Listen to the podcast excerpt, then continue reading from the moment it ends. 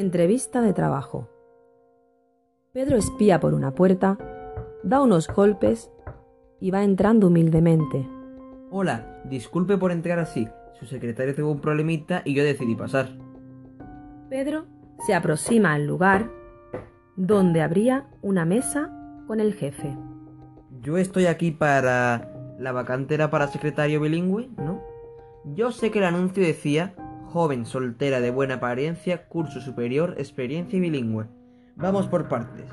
Puede que no lo parezca, pero tengo preparación. Pedro saca un pedazo de periódico del bolsillo y lo lee. Primero, joven.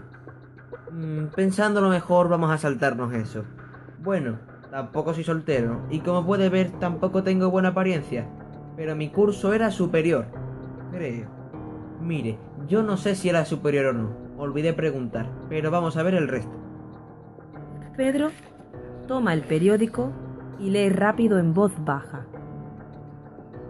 hasta encontrar la parte donde había parado.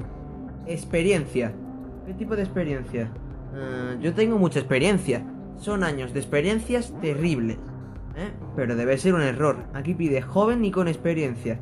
¿Cómo puede ser alguien joven y tener experiencia? O se es joven o se tiene experiencia. Qué exigencia más ilógica. Pedro de nuevo toma el periódico y lee en voz baja hasta donde había parado. Bilingüe. Yo no entendí lo de bilingüe. ¿Dos lenguas? ¿Cómo?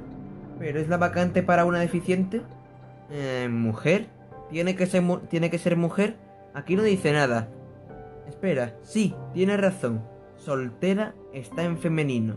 Pero podría ser un error ortográfico. Mire, le voy a mostrar. Pedro toma el periódico y finge que está leyendo, destacando bien la palabra soltera. Ah, está bien. ¿Me va a rechazar por causa de una letrita? ¿Usted necesita tanto de una mujer? Pedro comienza a bambolearse y caminar de forma sensual por la oficina. Pero usted no sabe de lo que soy capaz de hacer por este empleo. Usted debe estar de acuerdo en que es solo un detalle. Además, ¿quién dijo que una operacioncita no está en mis planes, eh? ¿Puedo sentarme en sus piernas, mi leoncito? Pedro altera el tono como si estuviera siendo reprendido. Calma, no se ponga nervioso, ya paré. Ay, pero tiene que ser mujer, entonces siempre piden ambos sexos. Aparte. Por cierto, ¿cómo puede ser eso? Nadie tiene ambos sexos, solo los hermafroditas. Es por eso que el desempleo no disminuye en este país. Pedro comienza a hablar nuevamente con el jefe, a la vez que comienza a ponerse alterado y a suplicar con la posibilidad de ser expulsado de la oficina. No, por favor, no llame a los guardias. Yo necesito este empleo. Tengo tres niños. Necesito mucho este empleo. Yo puedo trabajar aquí. Por favor, deme una oportunidad. Sé hacer bizcocho casero. Estoy desesperado. Mi muchacha no cobra hace tres meses. Por favor. Pedro saca un arma y cambia el tono de voz, de lloroso a valentón. ¿Eh? Quieto ahí.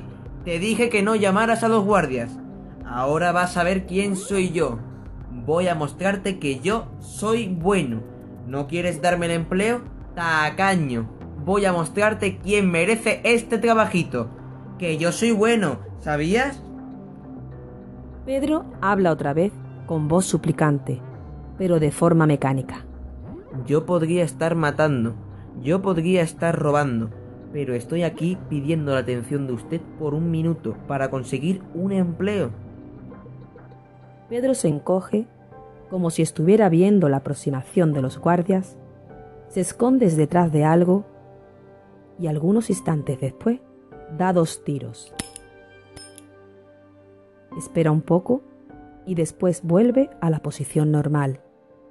Guarda el arma y coloca las manos en la cintura, pensativo.